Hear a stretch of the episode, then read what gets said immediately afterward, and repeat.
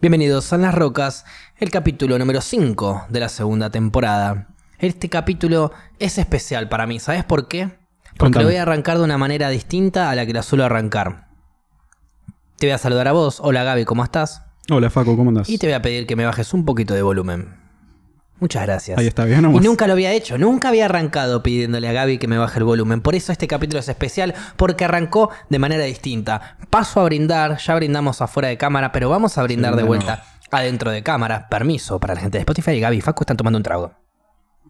Ahora Facu. Ah, qué rico. Estamos tomando una cerveza. Eh, no vamos a decir de qué marca porque no nos sponsorea. Ojalá, boludo. Imagínate Le tenemos eh, mucha estima a esta. Pero bueno, no importa, no importa. No venimos acá a robar canje. Eh, casi se me cae toda la mierda. Bien. Pero no pasó nada, estamos de vuelta. Oye, Gaby, eh, hoy le quiero contar a la gente que está escuchando que va a ser un programa un poco más corto de lo normal. Nosotros solemos hacer programas de más de una hora mínimo, Mínimo. una hora y media, a veces hasta dos. Cuando, Hemos casi pisado las tres. cuando tenemos la lengua suelta, podemos llegar a, a buena cantidad de horas de, de podcast. Hoy va a ser todo lo contrario, no porque no tengamos la lengua suelta, sino porque quien les está hablando sacó entradas para ir al cine a ver con su hermano, que no lo veo hace 17 días, así que lo extrañaba. Vamos a ir a ver El robo del siglo, ni más ni menos. Muy bien. ¿La viste? No, quiero. Ok. Pero lo digo Yo muy no la bien vi, porque tengo ganas. Pero hablemos de la película. ¿La viste? ¿Cómo? ¿Cómo? Si no la vimos, te preguntarás. Claro.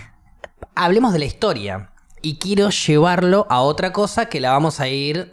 que se va a ir desenglosando. Que en mi cabeza está. Y ojalá que la locura no me interrumpa. Pero lo primero que quiero arrancar con esto es. Qué bien que la hicieron. Es verdad. Eh, qué bien que la hicieron. Corta. Eh, primero porque no lo había hecho nadie, nunca. Cavar un boquete, robar la plata, ya se había hecho. Eh, entrar, robar las máquinas, eh, las máquinas no, perdón, la, la- la plata, robar las cajas fuertes y eso quise decir, eh, con em, rehenes ya se había hecho. Pero nunca se había mezclado las dos cosas. ¿No es cierto? En ningún momento alguien tomó por rehén a la gente del banco, Sí. Se robó las cajas fuertes y se fue en un boquete. Nunca había pasado eso. Sí había pasado que, que hicieron robar bancos con boquetes y sí había pasado que hicieron robar bancos con toma de rehenes. Pero jamás había pasado eh, que hagan las dos cosas al unísono. O sea, la toma de rehenes, que es un claro, una, una clara diver- diversidad, digamos, era como para confundir claramente a la policía. No solo confundir a la policía, sino explotar la ventaja que tenían por sobre la policía, que era que ellos no manejaban ningún tipo de protocolo. Ellos cuando se querían ir se iban a la mierda, cuando querían activar, activaban, o sea, ellos se manejaban independientemente. En cambio, en una toma de rehenes, la policía tiene que llevar a cabo ciertos protocolos que demoran tiempo. Sobre todo, y esto ya lo sabían obviamente los integrantes de la banda del Banco Río, sobre todo eh, después de un ataque que había habido, eh, o sea, había habido una toma de rehenes en un banco en Ramallo, habían escapado los rehenes dentro de autos con. eh, perdón, los, los ladrones dentro de autos con rehenes eh, como escudo humano. Y la policía tiró y murieron dos de los tres rehenes. Entonces, al saber esto, obviamente que las reglas en la policía cambian cuando hay un operativo de ese, de calibre de toma de rehenes por robo en un banco y viene un montón de periodistas y gente a mirar y la policía termina abatiendo a dos rehenes, claramente va a haber cambios, va a haber problemas y va a haber cambios. ¿Qué, qué son esos cambios? Y el, no sé, el jefe del operativo deja de ser el jefe del operativo, Claramente. el de la negociación deja de negociar. Todos los que cuanto más culpa tuvieron, más quilombos se van a ir comiendo. Y es así, es como una cadena de culpa que desde arriba para abajo se van a ir cagando a pedo y se van a ir reemplazando. A partir de ahí cambiaron un montón las normas, los protocolos, lo- las formas de ingresar al banco. No hay ninguna posibilidad de ingresar a un... O sea, no pueden tomar el lugar si no se aseguran de un solo golpe eh, que todos los rehenes estén a salvo. Entonces no pueden entrar casi que en ningún momento si son muchas personas Claro. en el banco. Si, menos si están mezcladas entre los rehenes. Y esto fue hace mucho igual. El robo al Banco Río, si no me equivoco, que fue en 2006. El Banco Río fue en el. No, 2005. No, un poquito antes. Sí, 2005, 2006. Bueno, no quiero hablar gilada porque, insisto, no vi la película. Estoy hablando de... de- yo leí el libro de Mm. la historia. Eh, uno de los libros, porque hay un montón. Y me interioricé mucho y me, me- me fascinó. ¿Pero por qué? Porque fue un golpe súper eh, icónico, Sí. histórico. Imagínate que Argentina venía del corralito en 2001, en donde los bancos le robaron toda la plata a las personas, básicamente, para Sí. decirlo a duras penas. Fueron un montón de factores más, pero en definitiva lo que la gente veía era que iba al banco y los bancos cerraban y los bancos no se quedaban con su guita y vos habías depositado 10 mil dólares de todos los ahorros de hace 10 años y el banco te devolvía o 10 luca- o 10 mil pesos o no te devolvía nada. Este, digo, a los que tuvieron suerte les devolvieron pesos, a los que no tuvieron suerte no les devolvieron nada, perdieron. Claro. Y después de, que ver, de ver cómo los bancos nos destruyeron a todos, ver cómo un grupo de personas bien organizadas, sin dañar a nadie, porque incluso usaron armas de juguete, logran vencer al banco, vencer al sistema, vencer al enemigo que habíamos tenido hacia nada. Todavía la sangre estaba recontra hervida, eh, la leche, digo, estaba recontra hervida. eh, la o sea, era muy temprano todavía todo lo del corralito. Seguía, era como que recién arrancaban los primeros chistes graciosos de corralito. Pero todavía era muy temprano. Y vienen estos, y sí, me voy a animar, héroes anónimos, que después dejaron de ser anónimos igual, hay algunos que mantienen el anonimato. Ponele, hay uno de la banda que se llama Luis. Y no se le conoce la cara, no se sabe quién es, solo se sabe que había alguien en la banda que se llamaba Luis y que participó y que ayudó y todo, pero nunca nadie lo delató, nunca nadie se supo nada de ellos. Este. Cada, cada personalidad de los integrantes de la banda era muy, muy interesante. Eh, algunos quizás eran un poco bandidos, pasado bandido, pero otros era pasado muy culto, muy familia con plata, educación. Entonces se mezcló como un poco de vandal- va- vandalismo con un poco de educación y salió el robo del siglo. Este. Porque se necesitan las agallas para entrar y decirle: ¡Tírate al piso! Pero también se necesita el carisma para mantener a todos los rehenes, negociar con la policía. Se necesita la inteligencia para cavar el túnel. Y, ni más ni menos, que la cabeza que ideó el plan. Que hoy en día es una estrella. Este, pero bueno, nada, en fin, a eso iba con la cabeza de esto. O sea, eh, el que ideó todo este plan fue Sí. un pibe que nació en un barrio bien, familia bien, con plata, buena educación, nunca le faltó nada. Ah, eh, fanático de los deportes extremos. Y bueno, eh, un día se aburrió y dijo: Yo puedo robar el banco sin dañar a nadie. Es que eso es lo que diferencia un, no sé, un ladrón, no, un ratero, por decirlo de alguna manera. De un ladrón, alguien de guante blanco. Exacto. Este. El ladrón, así como digo, de guante blanco, lo que sea, es el que le roba a una entidad, no a la persona o al pueblo. Como dijeron en la vida real, no sé si en la película lo mencionan, la gente no pierde nada porque los bancos están asegurados por Sí. muchísima plata. Toda la gente, tengo entendido que casi toda la gente recibió eh, la plata que perdió. Mm, Así que. Nada, es. Como ya dijimos la vez pasada, es algo admirable lo que hicieron realmente porque es una locura, es algo de digno de una película, se Es hizo la tra- película, Sí, obvio. Es un trabajo. Es algo increíble. Asombroso. pero no muy dejaron de poner en riesgo la vida de personas. No, bueno, seguro. Sí. se- eh, a ver, yo quiero eh, tener en claro lo siguiente. Ellos lo que hicieron está mal, seguro. ¿Pusieron en riesgo vida de personas? Sí. Pero ¿cuánto? Lo mínimo, pero lo menos mínimo posible. ¿Por qué? Porque no. Porque ponele que el peor de los casos entraban con las armas de juguete y decían al piso, al piso, al piso. Y a una señora le agarraba un bobazo o algo. Ellos, había uno de ellos de la banda que era médico y que y todos sabían hacer, o no sé si todos, pero ese por lo menos sabía hacer trabajos de auxilio, respiración boca a boca, sabía atender eh, a cada persona que tenga un problema porque, porque ellos pensaron que cualquier rehén con un problema de salud, sea cual sea, iba a ser un problema para el plan. Entonces trajeron un médico para responder ante todos los problemas. O sea, cualquier persona que tenía un problema dentro del banco, iba a haber un médico que la atienda. directamente. Está perfecto. Y está bien que hayan planeado eso. Sin embargo, no podemos comparar la de un médico profesional, por decirlo de alguna manera, alguien que se dedica día a día a salvar vidas, con la de una persona que seguramente tiene estudios de medicina. No sé, No no, practicante, no me acuerdo, capaz. pero creo que era médico. Era médico, la- Cap- o sea, me parece que sí, como también había un ingeniero, que fue el que diseñó Sí, sí, eso sí. todo el resto, que él es el día de hoy que hasta estuvo preso, tiene que cumplir siete años de condena, pero después le bajaron la condena menos tiempo.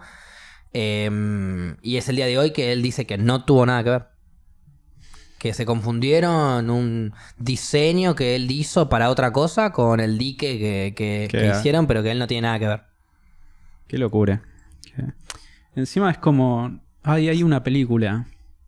La cual esta serie, ¿cómo se llama? La gallega. Eh, El bueno, eh, La Casa de Papel La casa de se papel. recontrainspira en esto. Sí, un te- poco. Principalmente se inspira, por no decirle, roba asquerosamente a una película en la, Exacto. En la que trabaja Clive Owen. eh, ¿Cuál? En que todos se disfrazan igual, con máscaras. Con máscaras de los presidentes y. No, de las primeras damas de sí, Estados Unidos. no, o algo. No, todos usan la misma, pero no me acuerdo qué tipo de máscaras. El tema es que están todos iguales. Casi como en la casa de papel. Este. Y la idea es precisamente confundir a la policía. De hecho, en un momento ejecutan a uno arriba, así como la casa de papel quiso disfrazar eso. Sí. Escena robada. Este. Y la policía piensa que mataron a uno, y en realidad era un, uno Un de ellos disfrazado con una, una explosión así de película. Se lo llevan arrastrando y apenas eh, se esconden, se levanta, se saca todo y arranca de nuevo. Este. Y se escapan. Eran cuatro en total los ladrones. Estoy contando toda la película, discúlpenme. El, ¿Cuál película el plan era esa? perfecto. Porque no me acuerdo. El plan perfecto. Plan perfecto, ok. Eh, Clive Owen, si no me equivoco. Y bueno, y un par más que no. Creo que la vi, porque en un momento en Nueva Zelanda. En Nueva Zelanda me habría visto entre 200 y 250 películas. Buen número. Porque tenía tiempo. Buen número. Y, mm, y en un momento me puse muy manija de las películas de crímenes. De Italian Job, viste, de todas esas las Italian clásicas. Eh. Bueno, me vi todas las películas de, de- de- de robos a bancos y de cosas que había, así que esta estoy seguro que la vi. Sí, seguramente es un, Pero ahora es no un me clásico. acuerdo bien. Este, bueno, lo lamento, la voy a spoilear porque vieron la casa de papel, vieron el robo asqueroso que le hicieron a esa película. Este, eran cuatro en total los ladrones, o cinco, no, no recuerdo bien, y se escapan disfrazados de rehenes y por eso encuestan a todos los rehenes uno por uno durante horas. Y quedó uno dentro del banco, escondido atrás de un durlo que Ah, fabricaron sí, una sí, pared. Y agarra y se va. Y en realidad todo el robo era para robarle a una sola persona algo muy particular, eso sí no se los voy a spoilear. Pero nada, una historia y una puesta en escena increíble. Lamentablemente Sí, entonces robada. sí, pero- ya sé cuál decís. Porque me acuerdo que se queda dentro del banco y después sale tipo en la suya. Como Claro, si de fuese hecho, un día normal. planificaron entrar con comida y los suficientes Claro, para que él suministros para aguante que, ahí hasta que pueda pueda salir. vivir. Sí. Nada, una locura. Muy bien. Esos planes son hermosos. Sí, Esas películas pero- son buenísimas. El tema es que esta película es posta. Eso Claro, es lo más eh, loco. por eso quería volver al tema del Banco Río. Sí, eh, a ver. Hecha por el bien o por el mal, hay algo que no se puede discutir. La genialidad es la genialidad. Podés aplicarla para, Claro, puede, estar, puede ser mala, puede ser buena al, al- los para parámetros de común, moral de cada personal, uno. claro. Obviamente hay una línea moral, ¿no? Pero, qué sé yo. eh, la historia está marcada tanto por tiranos como por genios. Así sean músicos. Es que la la línea moral es muy independiente de cada uno. Sí, pero... Uno eh, seguramente va a haber ahora, si vamos seguro con el, no sé, con el teniente general cabo tercero del pabellón cuarto y me dice, esos son unos delincuentes, tienen que estar todos presos. Hmm. Y mi línea moral es que esos tipos son unos héroes para mí. Son unos fenómenos, son unos artistas. Está bien. Pasa que, a ver, hay que saber reconocer la, la inteligencia o la, la capacidad de una persona.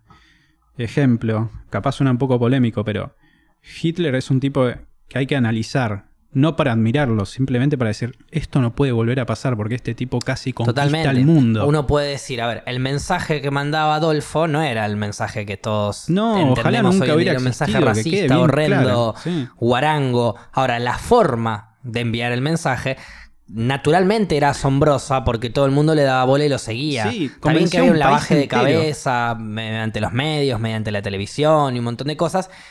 y eh, en un pueblo y en una sociedad súper golpeada por todo el mundo. Hmm. Entonces encuentra eh, Adolfito un chivo expiatorio, por así decirlo, que vendrían a ser la raza, entre comillas, inferior, Sí. que puede llegar a ser no solo los judíos, los gitanos, los negros, todo lo que sea inferior, entre comillas, para ellos, que no era lo no ario, Hmm. eh, tiene que desaparecer.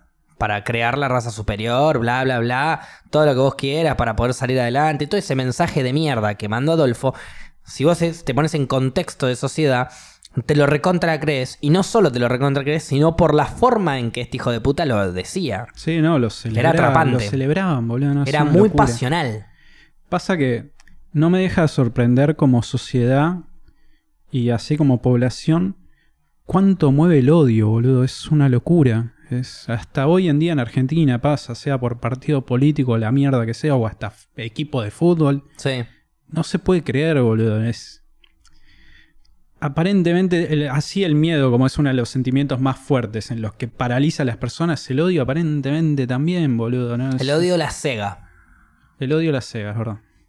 El miedo te puede paralizar, pero el odio te cega. Te, te prohíbe ver cosas que en estado calmo podrías ver mejor. Más, más tranquilo, podrías. eh, como que. Si la apertura de tus ojos eh, es de un diámetro de 10 Sí. centímetros, bueno, cuando te enojas es de 2. Cuando estás bien tranquilo, consciente, pensando, relajado, quizás es de 15. La famosa frase vi rojo. Exacto. Vi rojo y no. Sí, bueno. Pero el ver rojo es controlable. Todas las emociones para mí son controlables. Siempre y Oh. cuando las puedas. Sí, hay, hay límites. Vamos a hablar claramente, hay límites. Sí, Pero está en uno en humanizar la situación y decir, no, pará, loco, ¿qué estoy haciendo? O, o tratar de frenar a otra persona. No, loco, ¿qué estás haciendo? totalmente. Estás enfermo. Pero a ver, eh, lo que yo digo, con todo esto que digo del Banco Río, de los héroes y demás, nosotros eh, vamos a inmortalizar de alguna manera esta imagen de héroe que le robó al sistema. Y es algo que ya nos inculcaron para pensar así también de alguna manera, con historias previas, porque nosotros amamos a Robin Hood, Sí. porque le robaba a los ricos para darle a los pobres, y ese mensaje que mandaron con esa idea, con ese cuento, historia, fábula, lo que vos quieras, era justamente un mensaje que el pueblo, entre comillas, necesitaba. Basta de que los ricos tengan todo y que haya gente que se esté muriendo de hambre cuando hay gente que está tirando la comida pues no, no le entra en la panza. Entonces, si en definitiva somos todos humanos del mismo planeta, eh, basta de esta desigualdad. Entonces, dentro de un mundo desigual, ver a los Robin Hood de la vida, eh, por lo menos dentro de mi, de mi línea y de mi barra moral, eh, para mí son unos héroes. Para mí Robin Hood era un héroe, el que le roba a alguien que tiene un montón para dárselo a alguien que no tiene nada. No está bien lo que la acción, Claro. no sí. está bien la acción, pero si la vida no está balanceándose, balancea la voz.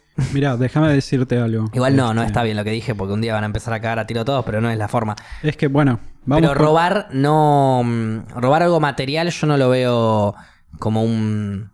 No sé, un delito último. O sea, eh, Como último. Claro, como de.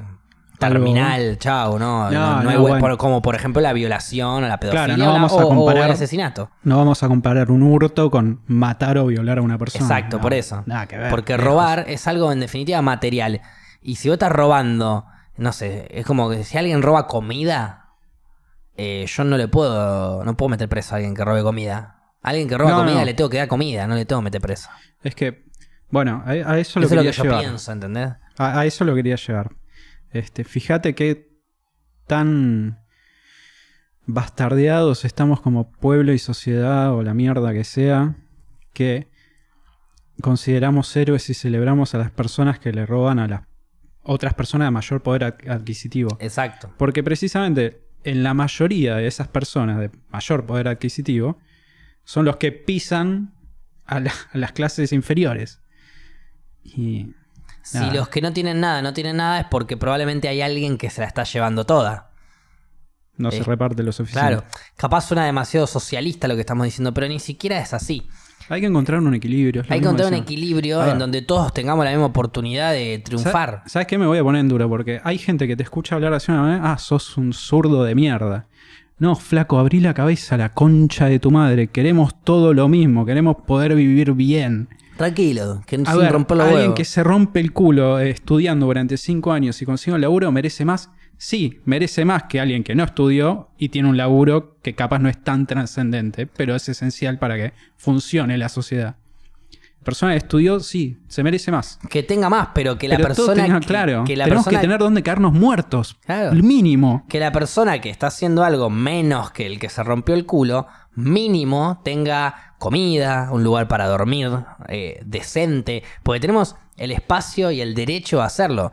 No tenemos la obligación. Si yo quiero no laburar durante toda mi vida, no laburaré durante toda mi vida, comeré poco, comeré menos, comeré menos con menos lujos, pero no puedo dejar de comer, porque es un es un derecho que tengo como ser humano vivo en este planeta. Yo nací con el derecho a poder comer algo y a poder eh, dormir en un lugar tranquilo, bien, cómodo, salvo, a salvo. Este, ¿y por qué? Porque estoy vivo, soy mm, igual que vos, que. No, pero él os estudiar, no me importa. No me importa. Hay, hay espacio para que todos estemos bien, cómodos, tranquilos y con comida. Hagámoslo. Si no lo estamos haciendo, porque somos una mierda. Porque perdimos algo esencial, que es la empatía. Y la empatía Sí, para mí el humano la tiene desde que nace. La pierde a lo largo de su vida, o sea, a lo largo de su crianza. Imagínate que un nene, de- yo nunca me imaginaría un nene de dos años si está viendo a su papá, a su mamá ahoga- ahogarse, que no quieran pedir ayuda. Ahora, Sí. un nene, un pibe de 27, 28 años que los padres lo maltrataron durante toda su vida, capaz si los ve ahogarse se hace el boludo, se da media vuelta y se va. Y eso es perder empatía. Sí. Nosotros tenemos que vivir con empatía. La tenemos la empatía ya, de base. Tenemos que educarnos para que esa empatía sirva. Para que te des cuenta de que el otro es una mierda igual que vos y que simplemente está tratando de vivir. Y que no es ni mejor ni peor, es igual. Y todos merecemos lo mismo y todos merecemos las mismas oportunidades. Si todos manejamos y, trabajamos la empatía, nos podemos salvar. Sí, a ver, estoy de acuerdo. Pasa que, de nuevo, yo siempre lo llevo a contexto, no voy a decir realista, voy a decir más eh, actual. Yo desde que terminé el colegio empecé a trabajar, me tomé transporte público, empecé a caminar más por la calle, donde sea, sean mataderos, el centro, la concha, la lora. Este, caminás por la calle y siempre te cruzas a alguien pidiendo plata, comida o la mierda que sea, y siempre te cruzas a un nene pidiendo algo. Sí, Y nos acostumbramos a ver a criaturas en la calle. Está bien, los ves y te parte el alma, pero sin embargo es un día más.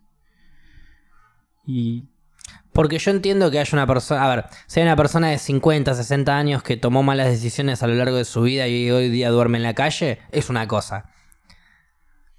Pero que haya tomado alguien decisiones malas en su vida y que vos, niño de pocos años, tengas que dormir, vivir en la calle y pedir para comer, eso no es culpa tuya. No, no. Y encima, un sistema que no, no los ayuda porque en las épocas de frío, bueno, así como hablamos en su momento de por favor si hay percheros de barrio, comunitarios, lleven algo. Y es simplemente ir a la calle y cruzarte a alguien de la calle y hablarles, chicos. No, no- les juro que no es tan difícil. Claro, hay veces que simplemente con prestarles atención Sí. Alcanza. Capaz no, le- no les das nada. No, no, No, no. tenés que darles nada, escucharlos. tenés que caminar y cuando te digan algo, prestarle atención, responderle y listo. Mm. Pero no Este. ignorarlos, no pasar de largo. Bueno, pero. Tampoco van a salvar el mundo si le dan comida o si le dan un, un, un abrigo. o sea, buenísimo, hacelo Mm. si querés y bienvenido sea. Pero Es que es emparchar algo que necesita otro arreglo. es Pero claro, bueno, exacto. Por ejemplo, Ni en la siquiera es época. emparcharlo. Que es poner una curita en una herida abierta Sí, de 20 centímetros. sí. Es querer curar cáncer con una curita. Literal.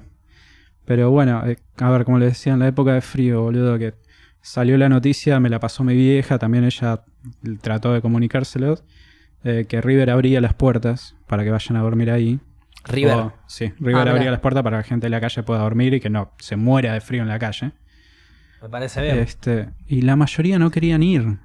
Y ¿sabes porque, por hay, qué? porque hay algunos de Boca que deben decir, no, hace más frío No. en la cancha que... Está No, bien, eh, está bien, eh, es un chi- la comedia entra en todas No, partes. pero es un pensamiento, digo. No, no era eso el pensamiento de por qué no querían ir. No, el- es bastante más triste el pensamiento. Ah, ok. Porque los cagan a un a todos los de piñas. River 3 a 1, me recabió. Ok. Los cagan a piñas, se roban entre ellos, les Ah, roban sí. los, superior, los superiores, le roban la gente de ahí. Sí, sí, también hay gente que recibe donaciones y se queda lo mejor para ellos y le da la mierda a los demás. Sí, olvídate. Está lleno de mierdas un- por Déjame ponerte un ejemplo. Mi vieja habló con una persona que le, le dijo lo de River y todo. Y le dijo, no, no, la última vez que fui a una así, una tipo de, ca- de casa que recibe gente de la calle, eh, me bajaron todos los dientes, le muestro la dentadura y me afanaron lo que tenía. Y. Loco. El gobierno que se ocupa de hacer eso pasa, ¿eh? Pasan estas cosas en algo que la sociedad y el gobierno Están organizando. sea el que sea, eh, de nuevo.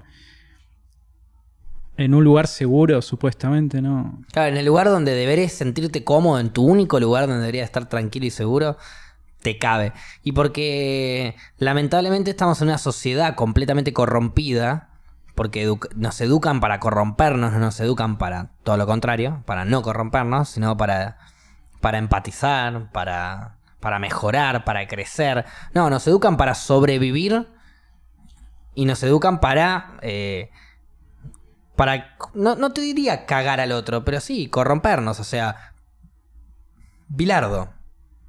Eh, no importa cómo hay que ganar. Y no es así. Qué bien. Lamentablemente no es así. Está bien, me lo llevé al fútbol, No, en el no, fútbol, ¿sabes lo que vos quieras, Diste pero un ejemplo perfecto. llevamos la vida bilardista. Es hay que ganar perfecto. como sea. Y la vida no es así. Porque hay gente del otro lado. Y no podés cagarte en la gente del otro lado, en el trabajo, en su vida, en nada. Es, es así. A ver, una frase muy, ar- muy argentina y muy famosa es el que acá no corre, vuela. Y loco, ¿qué es eso? Que, el que todos te quieren cagar, alguien te quiere primerear, es, es una locura, Sí, no podemos Tenés que estar así. atento porque te van a cagar. La mejor película argentina se llama Nueve Reina, que es una exposición de cómo te punguean por todos lados. O sea, eh, tenemos que, no solo Argentina como sociedad, el mundo en general igual, eh, tiene que cambiar ese pensamiento Sí. de, de perder la empatía con el otro. Ese pensamiento de que estamos solos. No. Estamos todos Sí, en sí, la misma. Todos queremos vivir tranquilos, contentos, dándonos los gustos que queremos. ¿Podemos? Sí podemos. Recontra podemos. Tenemos que tener un poco más de empatía. Tenemos que empezar a ceder un poco por el que no puede. Si vos das a mil con algo y el otro no da a mil con algo, de, tirale un poco de ayuda. Y entre los dos va a ir derecho. Ah, pero ¿por qué? Si yo puedo. Y bueno, porque la vida te benefició a vos de alguna manera para que seas un poquito mejor en esto. Pero vos no sos mejor por eso, no sos mejor humano, sos igual de pelotudo que él. Con la diferencia que vos sos un poquito más piola en esto. Y te vamos a explotar a vos tu visión acá. A él le vamos a explotar su visión de acá. Y listo. Sí, y cada uno va a dar lo mejor de cada uno y todos vamos a recibir lo mismo. No Y dejan de vuelve ser a sonar ejemplos- comunista, no puedo evitar de sonar comunista. ¿Qué diga? Está bien, a ver, no, Socialista y... no dejan de ser ejemplos muy puntuales. Lo que decís que está bien, tenés razón, pero. Facu, nosotros también entramos. A ver, entra a mi lado cínico un poquito. Por eso digo que la- la- siempre la generación que viene es la que puede cambiar todo. Sí. Así como el cambio ya pasó con muchas cosas, con el aborto, etcétera, etcétera. De a etcétera. poco vamos avanzando. Porque ya se lo estamos instaurando a la siguiente generación para que lo normalice y lo vea como algo bien. Pero, a ver, yo también entro en esa, boludo. de, a ver, no hace mucho pasó que una persona estaba, notablemente tuvo alguna especie de accidente, bajada de presión o algo y cayó en un hospital y salió. Y no tenía plata para volverse. Y pedía en la calle, tipo, para cargar la sube. Me para a mí, a Nati, el chabón así, y yo lo primero que hago, me paro, empiezo a mirar a todos lados y empiezo a ver la distancia que toma con Nati. Nati lo está escuchando, le termina dando plata. Y no sé, el chabón se habrá percatado de cómo lo estaba mirando, viendo a ver qué mierda hacía. Que Nati agarra así, extiende la mano para darle la guita. El chabón está por agarrar, me mira a mí y me dice, ¿puedo? Está bien, también hay una margen que se puede ma- meter machista o alguna boludez, pero mi cara seguramente no era la mejor, era tipo, Está bien, llegás sí, a hacer igual, un movimiento en, en claro. falso y te mato. Si vos estabas cuidando tu vida, Él estaba tratando de sobrevivir la suya. Sí, sí, sí. Probablemente si se encuentran en un asado se cagan de risa. Se encontrarán en otra situación. Claro, bueno, pero En donde te vos te tenés que cuidar. Claro. Mm. Y más tenés que cuidar la vida de, de tu pareja, tanto como ella va a cuidar la tuya. Pero al punto Ella que le dio la plata. Sí. El chabón hacía un movimiento en falso para con vos y Nati le partía Sí, algo en la cabeza. seguramente, algo- Ese es algo el tema. hacer. Él yo creo que dijo puedo en el sentido de amigo tranca, no voy a Sí, hacer no nada, pasa nada. voy a agarrar obvio, la lo plata, dijo- no lo dijo en eso, lo estoy poniendo como en un contexto que también se puede leer de mil maneras. Siempre los puntos de vista varían, desde dónde estés parado. Eh, pero lo que digo lo es que que. hayas consumido también. Ok, lo que digo es que. En una situación en la que una persona te está pidiendo ayuda y tu pareja le está extendiendo una mano, yo no dejaba de pensar. Está, está buenísimo lo que está pasando, pero llega a pasar algo y yo lo mato. Porque está la posibilidad. Y es una mierda que piensa así, debería cambiarlo, pero la Pero- sociedad no ayuda. pero la ¿qué puede llegar no a pasar? ayuda. La Ponele. puede agarrar- A ver, yo estaba. Lo que estaba mirando constantemente a los costados es si se acercaba alguien. Alguien más. Sí. Ok, bien. Pero estaba él solo. No, no, sí. Le obvio. hacía algo. ¿Qué le hacía? La No, empujaba, me la tiraba- Me bardeaba. le tiraba encima la mierda que es lo que me salga en el momento. Así como cuando eh, un perro mordió a mi perro y empecé a cagar a piñas a un animal que nunca en mi vida me lo vi haciendo. No sé qué hubiera hecho. Pero, Gaby, maltratador de perros. no sé. confesándose en, en las rocas. No, lo que yo te digo, si es, si, si es algo así como que estoy caminando por la calle y viene alguien a pedirle plata a mi pareja y la, la pura, la bardea, la agita y qué sé yo, y yo veo que no se puede defender ella, sí, obvio, me meto y me cago a palo o hago lo que tengo que hacer para que mi pareja o mi- la persona que esté al lado Sí, mío, sí. en, definitiva. Ojo, no va eh, por el lado de que no se puede defender ella. Va No, por no. el lado de tipo, es la persona que amo. Pero así hay- como mi perro. Yo Pero, mato ver, por Lo mismo es personas. a la, a la inversa. Claro. Si yo estoy caminando y me empiezan a hacer algo a mí y mi pareja ve que no me, no me puedo defender, va a saltar La a defenderme. Patada voladora que huele. Ahora bien, yo veo caminando por la calle, independientemente de quién sea, un, un hombre tratando de abusar sexualmente de una mujer, quizás lo mato. Si lo estoy tipo viendo en el acto así, tipo, y escucho los gritos de la mina, algo así, puedo llegar a darle tantas piñas en la cabeza que no me dé cuenta. Sí, Es el ver rojo. sí. O por lo menos eso quiero que pase. Bueno, esto Conscientemente. queda grabado. Después No me importa, pero no me importa. Los jueces, les digo a los jueces, si murió un violador, investiguenme. Pudo haber sido yo. Y cuando mate a alguien, lo voy a decir. Si violó, y yo lo veo en el acto, o lo veo, o sea, no sé, sé qué pasó y lo mato. No me importa. Está bien, yo- Despacito, ¿eh? Le corto las bolas primero.